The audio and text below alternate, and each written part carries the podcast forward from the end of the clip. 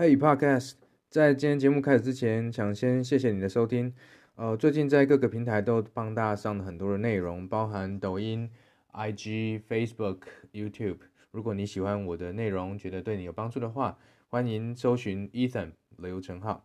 要成为一个名师，很重要的我就有三个元素，一个是自己的专业，这个当然不用讲，你教数学，你数学要够强；教摄影，摄影要够强。第二个部分，你的教学技巧。我们看到很多大学老师，就是他专业很强，可是他教学技巧不好，对对，他们是受害者的感觉，就是他很会做研究，他很会拿论文比赛得奖，可是他不太会教。对对对。第三个是班级经营。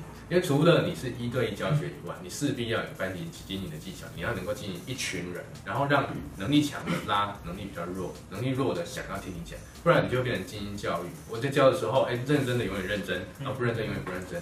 那其实不是老师厉害，是那个同学本来就厉害，他本来就认真的。我觉得啊，要成为一个好的老师，这三个条件是必须要具备。